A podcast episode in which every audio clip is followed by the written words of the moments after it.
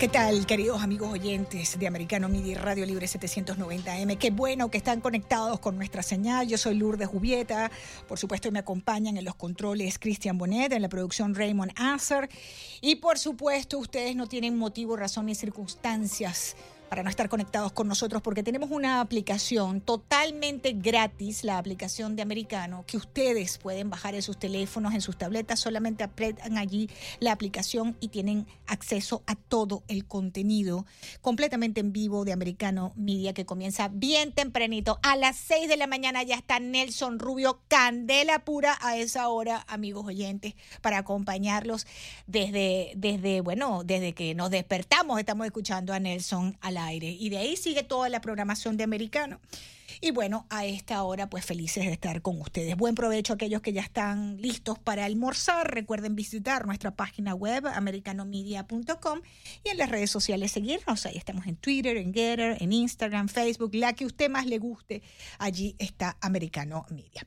Bueno, tenemos que hacerles, abriendo, como siempre hacemos, un predespacho sobre el tema de la, de la de, cómo está el tiempo, ¿no? Miren, cuidado si tienen planes de viajar, amigos oyentes, atención, llamen a sus aerolíneas, eh, averigüen bien si ese vuelo que usted pretende hacer no está cancelado, hay más de 2.000 vuelos cancelados, la tormenta invernal que ya ha dejado muertos, heladas, carreteras congeladas y bueno, estos eh, miles de vuelos cancelados. Texas, atención, nevó en Dallas, eso es una locura, una locura. Nevó en Dallas, Texas, Oklahoma, Kansas, Tennessee, bueno, Dakota del Norte, todo el medio oeste, Nueva Inglaterra, van a recibir entre hoy y las próximas horas las temperaturas más bajas. Se espera que hasta batan, eh, pues haya ahí un récord, ¿no? Se rompa un récord eh, con el tema del mal tiempo. Así que, queridos amigos oyentes, conectados con Americano de norte a sur, de este a oeste, la Unión Americana, aquí le llevamos toda la información de qué está pasando con el tiempo. Bueno, quiero recibir a mi primer invitado, que es el rey de Americano, el rey de la casa. Todas están celosas porque tengo yo a eh, mi invitado del día de hoy. Em, eh, aquí en el estudio, que es nada más y nada menos que Raúl Mascanosa, economista, eh, por supuesto, tiene su programa aquí en Americano todas las tardes, a las 4 de la tarde, está, está al aire mi invitado Raúl. Qué bueno tenerte en el programa. Bienvenido. Gracias, Siempre un placer, placer estar contigo. Raúl, fíjate, estamos esperando eh, esta decisión, esta, esta, a ver, más que la decisión es que nos informen sí. Eh, ya eh, formalmente de la nueva, el nuevo aumento de las tasas de interés, ¿no? Estamos viendo que no las han dicho todavía, amigos oyentes, pero ya Wall Street abrió a la baja, ¿no?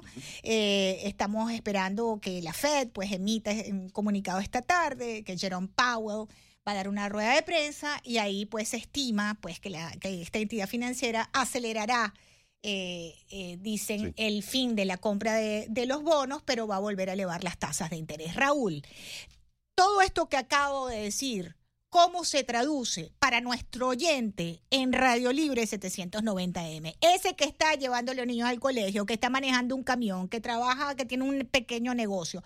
¿Cómo nos afecta un nuevo aumento de las tasas de interés? El financiamiento de todo lo que estás consumiendo, ya sea a través de una tarjeta de crédito o, o un préstamo en un automóvil o una hipoteca, todas esas tasas de interés van a seguir subiendo. O sea, eh, ¿Por cuánto tiempo? No se sabe. Se espera que ahora a las 2 de la tarde, yo creo que la, el, una gran mayoría de las personas están esperando que va a ser solamente un aumento de un cuarto por ciento. O sea que ya el Banco Central, como está quitándole el, pie al acelerador en términos de, las tasas de interés, de, la subida, ¿no? Sí, pero son siete ya.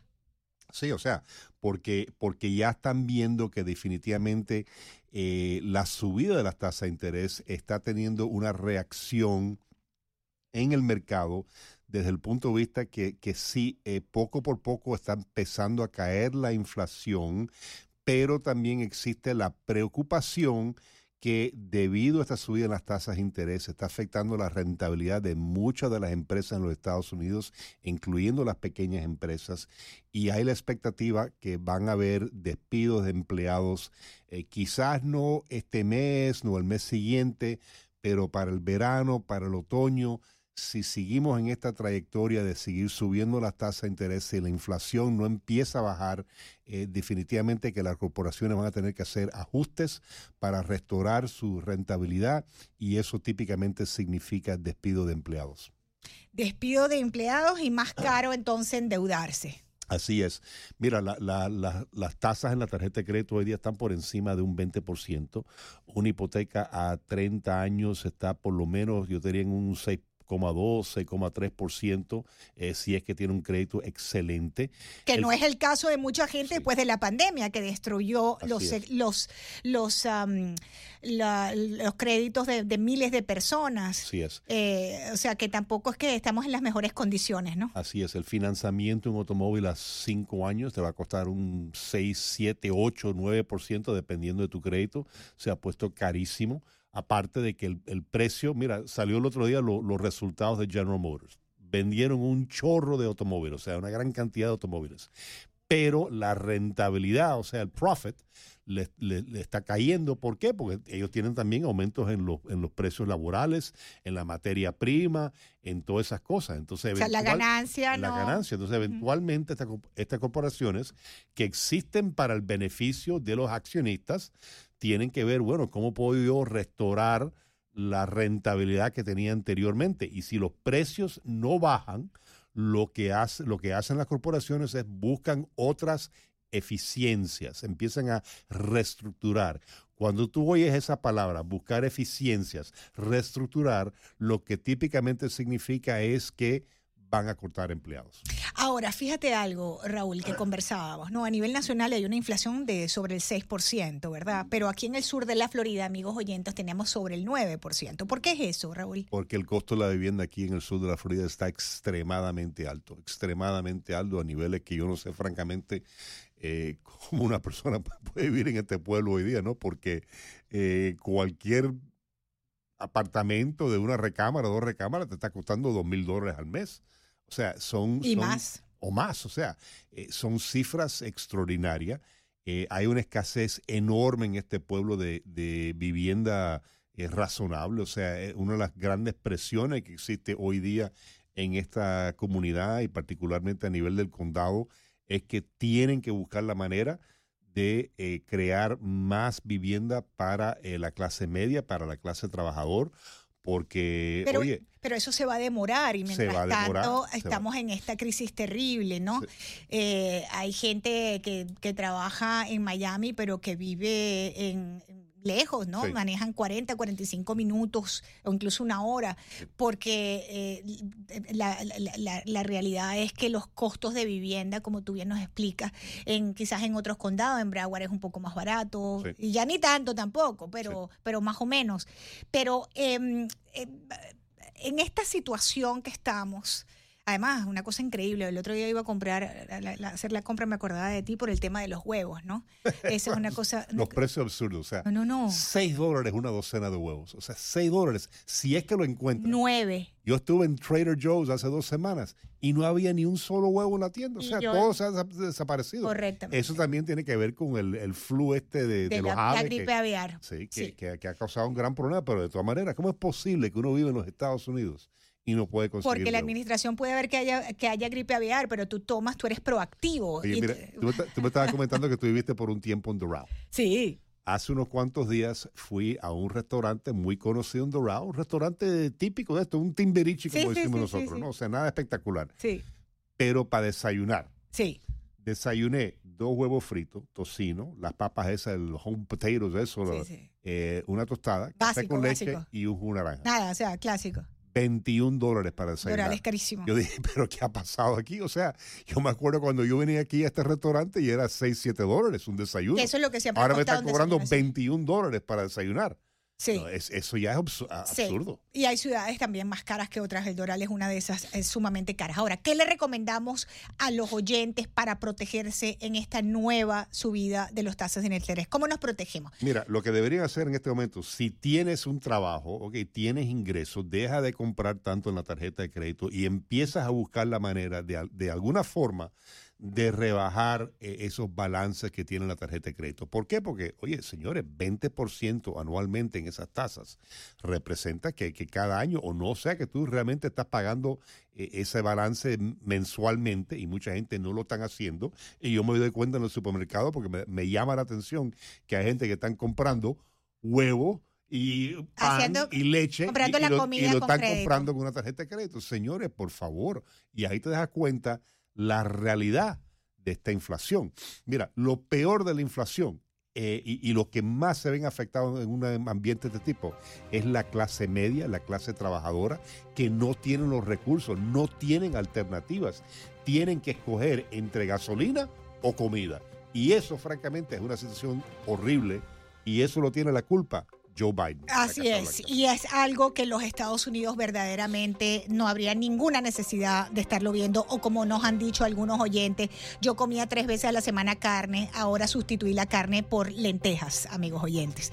Bueno, Raúl Mascanosa a las 4 de la tarde en vivo aquí en Americano eh, eh, Media, no se lo tienen por qué perder, hacemos una pausa, ya volvemos. Amigos oyentes, gracias por continuar conectados con nuestra señal Radio Libre 790 AM, retransmitiendo todo el contenido de Americano Media. Yo soy Lourdes Jubieta, este es un espacio de opinión, de entrevistas y por supuesto la participación de todos ustedes por el 786-590-1623. Están los controles Cristian Bonet y en la producción general está Raymond Habibi Azar. Bueno, el FBI esta mañana nos despertaba eh, con la noticia del registro de la casa de vacaciones, la casa de playa del eh, señor Joe Biden en Delaware. Esa fue la noticia, el breaking news de esta mañana, que agentes del FBI fueron enviados desde el Departamento de Justicia, por orden del Departamento de Justicia, a revisar la casa de Biden en esta investigación que se está eh, llevando a cabo sobre eh, material clasificado. Eh, pues fuera del lugar donde debería estar, ¿no? Ya hemos visto eh, varios casos de esto. Bob McCall me acompaña a esta hora, analista político. Bob, qué bueno saludarte, es Lourdes, bienvenido americano. Buenas tardes, gracias por la invitación. Bueno, eh, ¿qué te parece esto? Que allanaran la casa de Biden, su casa de vacaciones. El abogado del presidente ha dicho que el FBI eh, no halló nuevos documentos clasificados en esta casa. Eh, llama a este registro un registro planificado de la casa de playa. ¿Qué está pasando aquí, Bob? Bueno, están haciendo, bueno, cumpliendo con los detalles, chequeando todo para poder decir que la, que la investigación es eh, completa, ¿no? Y eh, hay las dos casas de Biden, hay oficinas que han eh, investigado, registrado, incluso ahora se sabe que el FBI en mediados de febrero, perdón, noviembre, fueron a investigar, en la, revisar la, la oficina en Washington del Penn Biden Center. Entonces, básicamente están haciendo todo de A para Z para poder decir que hemos visto todo, no hay más, esto es lo que es. Pero lo que sí sabemos es que sí habían varios documentos clasificados que es ilegal en varios lugares y hay una violación de la ley. ¿Qué van a hacer con eso? Yo no sé. Pero bueno, están tratando de ser, eh, bueno, completos y bueno, ahí está. Pero eso no cambia mucho. ¿Qué no cambia? Bueno, lo que pasa es, el, hecho es de que el señor Biden violó la ley, trajo, llevó documentos clasificados de su época de senador de muchos años atrás, también de vicepresidente varios años atrás, entonces es una violación, si esto merece gran castigo como estaban amenazando contra Trump, o sea, la realidad es que hemos visto que eh, Biden fue obviamente negligente, pero no va a ser recausado y yo creo que lo más importante es cuáles son los documentos que dicen y dónde está la relación con China, Hunter Biden, etc. O sea, mm.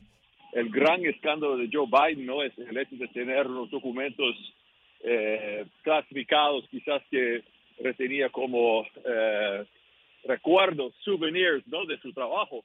La cuestión es si él guardaba documentos que fueron utilizados para ayudar a Hunter en el negocio de la familia los chinos, etcétera. Eso sería interesante. Me llama mucho la atención que Karine Jean-Pierre, la vocera de la Casa Blanca, el 12 de enero pasado había dicho, la búsqueda está claramente completa. Yo tengo la impresión que nos mienten constantemente, Bob. ¿Cómo? Que Karine Jean-Pierre, la vocera de la Casa Blanca, el 12 de enero dijo que la búsqueda está claramente completa, es decir, que ya no se iba, ya no... Ya, sí, claro. pero yo me siento que continuamente nos están mintiendo en esta administración, Bob. Ella está eh, mintiendo, enredando, eh, tratando de proteger a Joe Biden. No, ella es muy mala.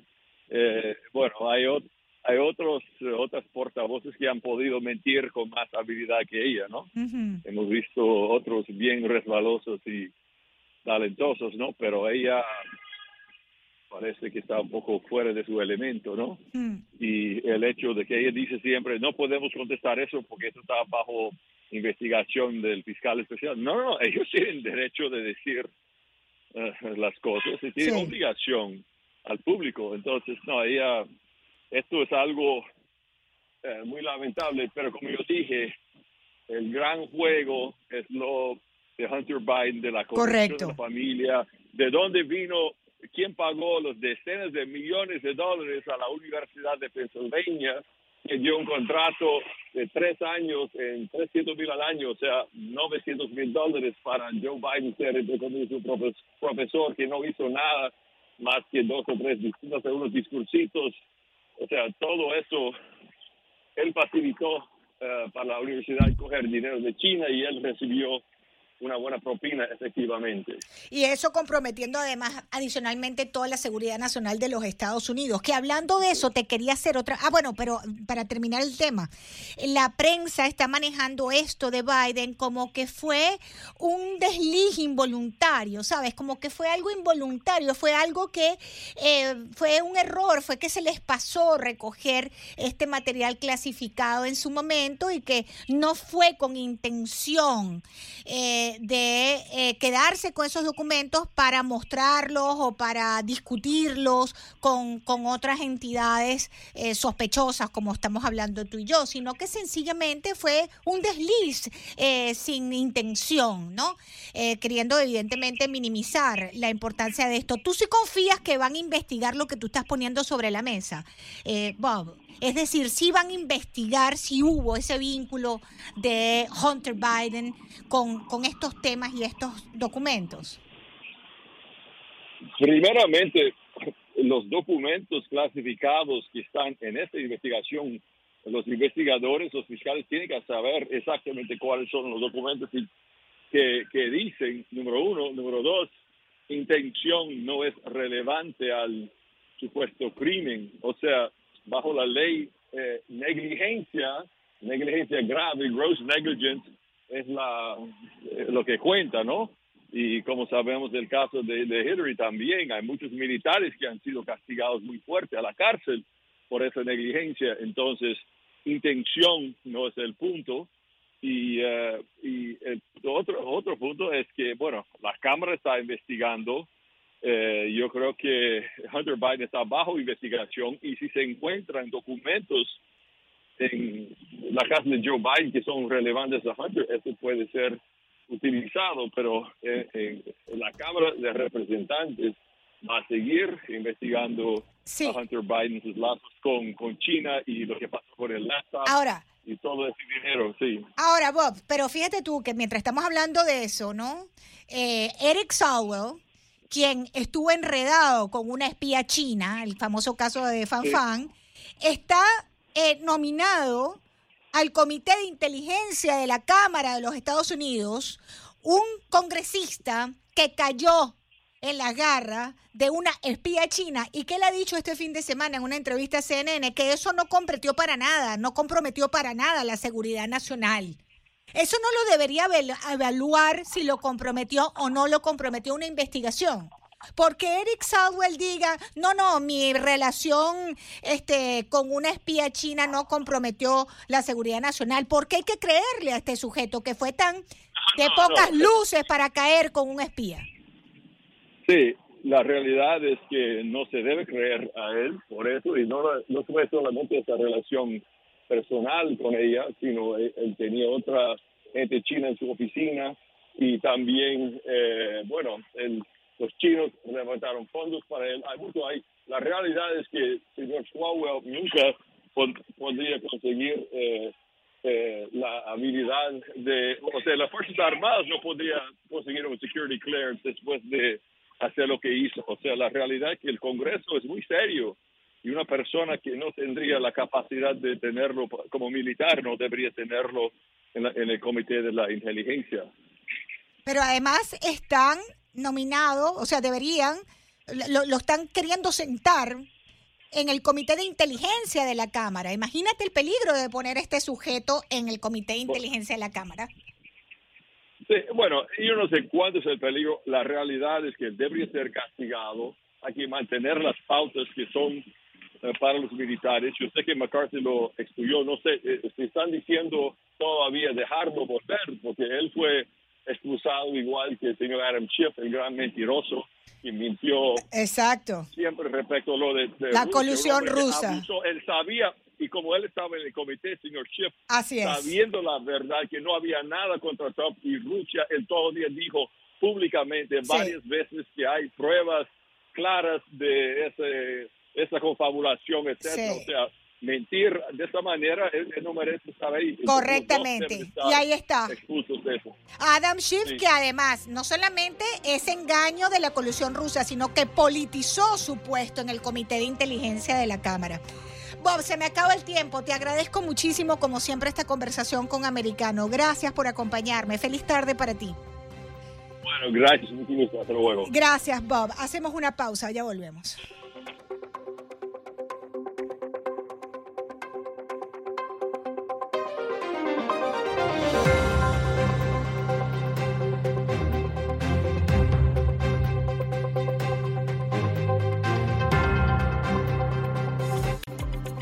Amigos ah, eh, oyentes de Americano Media y de Radio, Radio Libre 790M, gracias por continuar eh, conectados con nosotros. Yo soy Lourdes Jubieta.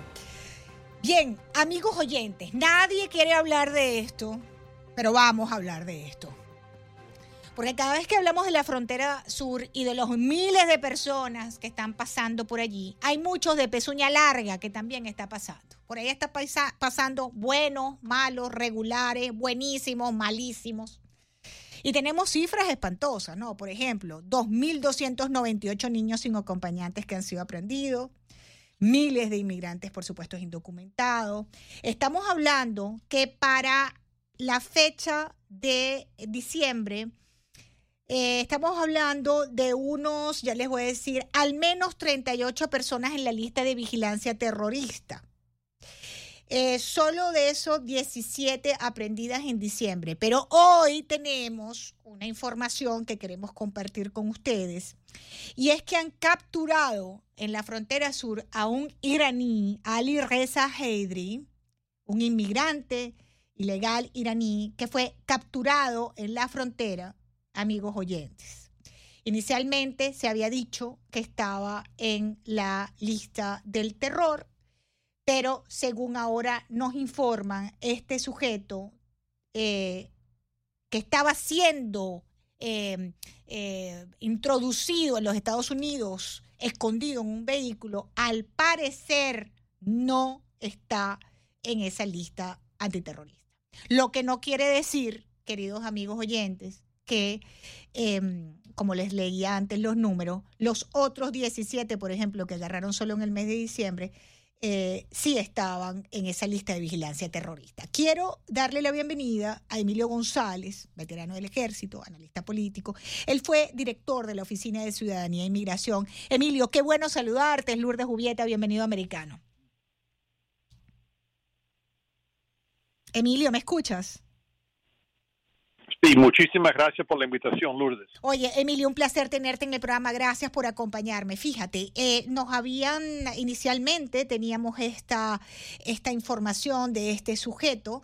Eh, que ahora le hicieron un vetting nuevo y al parecer no estaba en la lista, hay una confusión ahí por su nombre, pero el hecho es que a octubre de eh, uno eh, desde octubre 1 hasta enero 23, 38 personas eh, de la lista de terroristas o vinculados al terrorismo, terrorismo han sido em, eh, encontrados o capturados en la frontera sur. ¿Qué lectura tú le das a esto, Emilio? ¿Qué piensas tú de esto?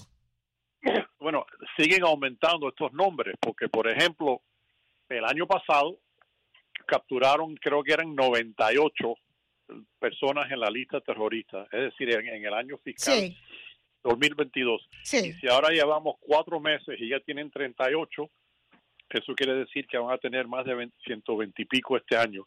Y esto es el resultado de que esta administración, la administración del presidente Biden, simplemente no le interesa la frontera. La gente dice que hay una política de de frontera floja o frontera abierta, yo digo que simplemente no existe la frontera. Y al no existir la frontera, esto va a pasar, va a continuar pasando. Y estamos hablando ahora de los terroristas, pero no vamos a hablar de los sinnúmero de pandilleros eh, que están cruzando, personas que ya han sido deportados, regresan, asesinan, asesinan, violan. Sí y está pasando en todas las ciudades y esta administración simplemente no le importa, de verdad, siento decir, pero no le importa nada. Ellos ven esto como algo muy natural. ¿Por qué esa visión de, de, hacerse los locos con el tema de la altísima criminalidad eh, que afecta además a los Estados Unidos? Si tomamos en cuenta, por ejemplo, Emilio, el tema de la droga, el fentanilo, que está matando. Aquí en este país se muere una persona por sobredosis de drogas vinculada al fentanilo cada cinco minutos. Emilio, em, ¿cuál es el plan con esto? ¿Qué, qué, visión tienen de esto? Que uno no logra entender em, esta, esta situación tan grave para la seguridad nacional y que es ignorada desde Washington. Mira, esta administración está rodeada de elementos dentro de su partido que son de suma izquierda, que no le interesa el tema fronterizo, quieren promover la inmigración como un derecho humano de cualquier persona del mundo. Entonces lo quieren hacer en una forma totalmente arbitraria. Este país fue creado por inmigrantes, pero siempre, siempre existían leyes, existían procesos, procedimientos, políticas para asegurar que las personas que lleguen a este país son personas que de verdad van a contribuir al futuro del país. Estos elementos dentro de la administración Biden, lo único que le interesa es meter la, mayoría de personas posibles, porque sabe que ya cuando estas personas estén dentro del país va a ser casi imposible deportarlos. La gente dice, no, hay que deportar. No, no, no, es que no va a pasar.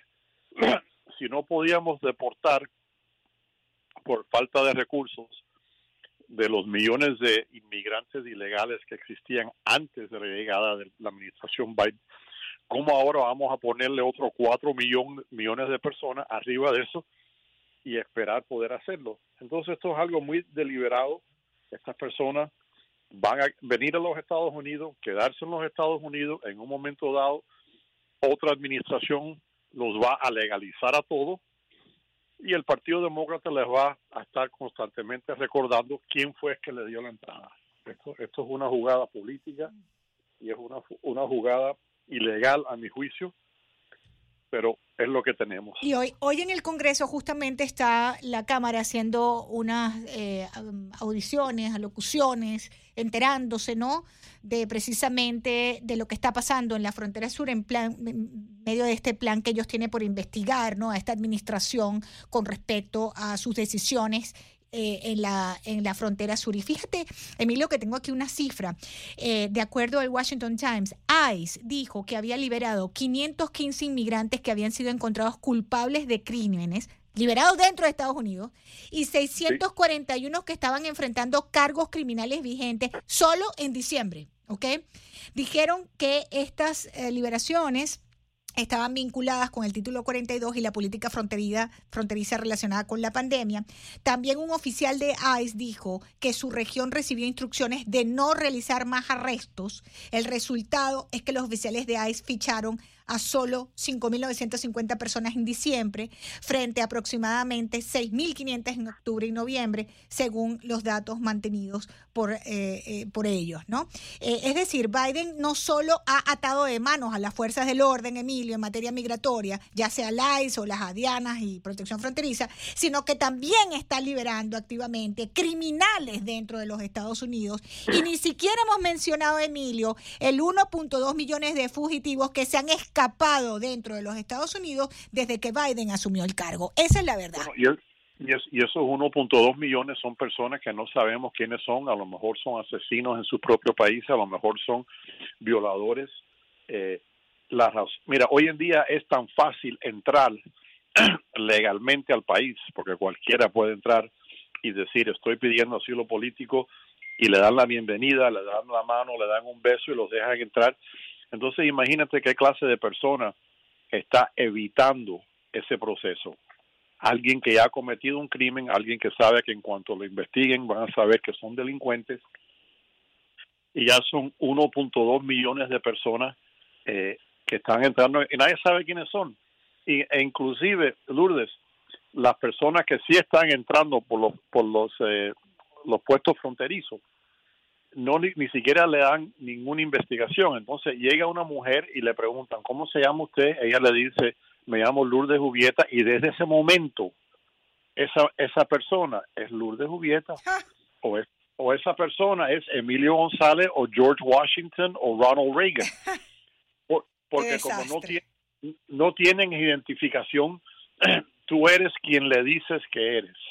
Y ese es el problema que tenemos, que están entrando personas que no sabemos quiénes son, no sabemos qué antecedentes tienen, personas que a lo mejor van, van a vivir enfrente de tu casa o en un apartamento al lado tuyo, o a lo mejor van a ser el, el entrenador de fútbol de, tu hijo, de tu nieta.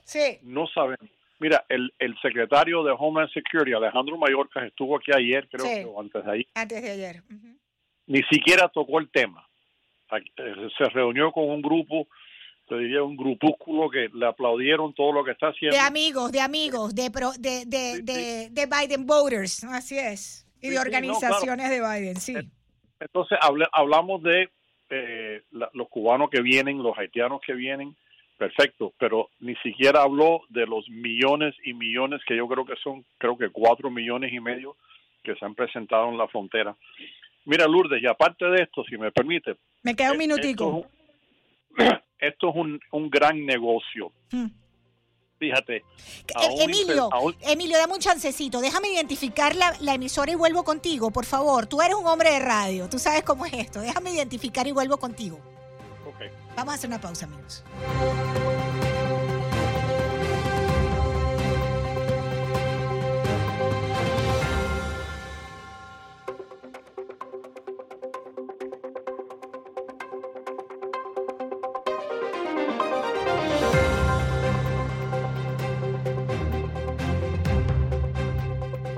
Emilio, gracias por esperarme en línea. Emilio González, amigos oyentes, director de la Oficina de Ciudadanía e Inmigración, veterano del Ejército, analista político. Estabas hablando del negocio de la inmigración ilegal. Perdona que te interrumpí. Cuéntanos. No, no, no. Mira, esto es una matemática bien simple. A los pobres infelices cubanos, vamos a hablar de cubanos, sí. le, están cobrando cuatro mil dólares por un viaje de La Habana a Managua. Eh, los, los eh, fuerzan a, comprar un boleto ida y vuelta sabiendo que nadie va de vuelta. Correcto. Llegan a Nicaragua y los traficantes les cobran otros cinco mil y eso es una cifra bien bajita. Sí. Cinco mil dólares para llevarlos a la frontera.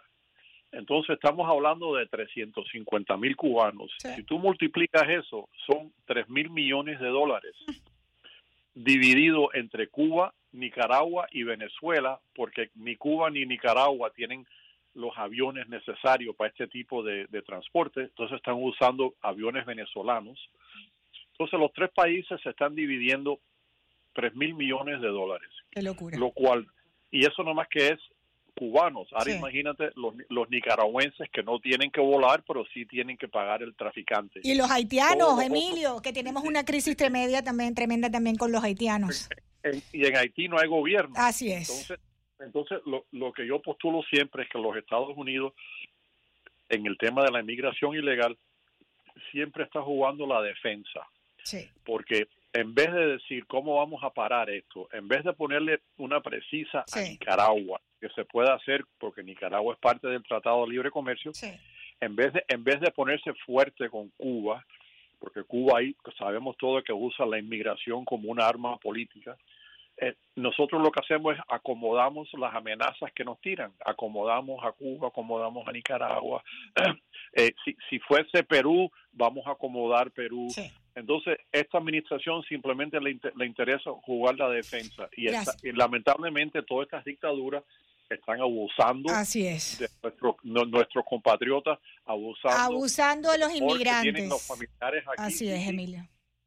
Sí, sí, y así es, se están metiendo dinero, te diría que más dinero que, que nunca. traficando drogas. Gracias, Emilio González, por acompañarme, exdirector de la Oficina de Ciudadanía y Migración, amigos oyentes. Siempre hay un tema de dinero por atrás y precisamente hablando de Cuba y de dinero, amigos oyentes, y de abuso a los inmigrantes y del dolor del pueblo cubano, nos vamos a esta hora para Inglaterra con la periodista cubana Dayami Alfonso, porque hoy iniciaron las disposiciones finales del juicio contra Cuba en Londres. Recuerdan a nuestro Nelson Rubio allá en Londres cubriendo esta información. Bueno, esto es una extensión del trabajo que hizo Nelson desde Londres. Dayami, bienvenida. Te saluda Lourdes Jubieta de Americano Media. Cuéntanos qué ha pasado hoy. Eh, buenas noches, bueno, buenas noches aquí en Inglaterra, pero allá buenas tardes. Sí. Eh, bueno, ¿qué ha pasado hoy? Eh, hoy empezaron los discursos finales que la jueza tiene que escuchar antes de tomar una decisión final. Y entonces, bueno, primero le dieron la palabra a los abogados de la, del régimen cubano y la, la última hora fue simplemente los abogados del, C, del fondo CRF1 Limited. Limited. Y entonces, bueno, yo les tengo algunas notas que tomé, sobre todo de lo que hablan los abogados del fondo, porque fueron muy, muy elocuentes, muy buenos. los, los abogados del fondo eh, se, o sea, se basaron en el hecho de que el señor Lozano, que es el que está preso en Cuba por, por un aparente soborno o un supuesto soborno que le inventaron los, los funcionarios, funcionarios del régimen, el señor Lozano, eh, ellos consideran de que el señor Lozano no, eh, no, no pudo haber hecho ningún error, que al contrario, que él era un hombre que ya llevaba eh, más de 40 años de experiencia trabajando en el Banco Nacional de Cuba y que por lo tanto tenía la experiencia de haber hecho sesiones de deuda en el pasado y que eso que alegan ellos de que había sido sobornado, ellos mismos retiraron ese tipo de demanda y el hecho de que ellos hayan retirado esto como línea de defensa de, ellos eh, les forma un, un, rollo, les forma un lío tremendo porque entonces, ¿cuál es la razón por la cual eh, Lozano pudo haber hecho eh, los documentos falsos si no fuera por un soborno? Que ellos mismos ahora alegan o se retiran de la, de la defensa y no es porque en realidad no hubo ningún problema. ¿Entiendes cómo, cómo, cómo va la cosa? Bueno, por ahí mismo alegaron, bueno, lo, como que lo han, eh, ellos eh, han, eh, le han dicho, le han estado diciendo a la jueza que cada elemento que ellos han dicho ha sido rectificado por ellos en, y, el hombre iba leyendo dónde iba a ser rectificado. Ellos en un momento dado alegaron que la, una de las razones por las cuales Miss Marty, que trabajaba con, o sea, la señorita Marty, que trabajaba con el señor Lozano, se había puesto brava con el señor Lozano porque no habían dos firmas, porque ellos mm. alegan de que todo todo el problema es, eh, que ellos están diciendo que la, ellos el CFRF no actuó legalmente, o sea, no, no adquirió los documentos legalmente y que por eso no se puede considerar como la acreedor real de la deuda de la que estamos Que actuaron como fondos buitres, como dicen ellos. Exacto, y, en realidad no, eh, ni siquiera es un fondo buitre, es un fondo que es, cierto que compra deudas baratas, es cierto eso, pero no con la intención de, de, llevarlos a la justicia, sino con la intención de negociar con ellos y bueno, enriquecerse. Correctamente. legal. Correctamente. Exacto. Entonces, Entonces ellos estaban diciendo, por ejemplo, que la señorita Martí eh, se había puesto brava con el señor Lozano porque no habían dos firmas y en realidad la señorita Martí en ningún momento se puso brava con el señor Lozano por eso, porque en realidad ellos sabían que los, los documentos no solo tenían la firma del, del, del, del director del banco en aquel momento, que era el señor Lozano, sino también que tenía el cuño ese de agua, eh, que es, eh, o sea, que, que, es el cuño ese de documentos legales, de documentos legales entiende que, que no no pueden eh, no pueden eh, decir que, que, que, ya con la presencia de ese cuño no pueden decir que hay algún error hubo porque eso lo revisan bastantes personas entiendes correcto. Todo eso eh, aquí aquí los verdad aquí los verdaderos buitres son los abogados de esta dictadura criminal y asesina que están haciendo gala de toda su astucia y sus tecnicismos para crear una suerte de cortina de humo para que queden libres estos estos estos miserables. Ahora avanzando me quedan dos minuticos eh, está previsto que las partes concluyan sus alegatos el jueves, es decir, mañana. Cuando entonces. Mañana ya es el último día. Mañana es el último día, cuando entonces ya la magistrada va a poder pronunciar el fallo, pero se espera que esto se tarde semanas, ¿no? En que ella decida, Dayami. El fallo eh, se espera que se. Se espera que se el, el, la decisión final se dará entre uno y dos meses, por lo menos. Puede que hasta se demore más por casos similares se sabe que no es menos de un mes, quizás hasta dos eh, o incluso más dependiendo de cómo ella vea la cosa, eh, si necesita más. Y puede ser más largo de Yami porque las partes pueden recurrir, todo es apelable, ¿no? O sea, que lo que eh, alargaría aún más ah, el proceso. Se espera, así mismo, se espera que la, cualquiera que pierda, cualquiera de las partes que, pierda, se espera que ellos hagan una apelación y esa apelación duraría eh, un mínimo de dos años. Imagínate, esto es para largo, mi amiga, como todo lo que tiene que ver con estos criminales. Bueno, el punto es que al final se logra hacer justicia, que es lo que todos queremos. Te mando un abrazo, gracias por estar conmigo en el programa pendiente de Ayami, de tu trabajo y de todo lo que estás haciendo. Gracias por hacerlo y gracias por informarnos.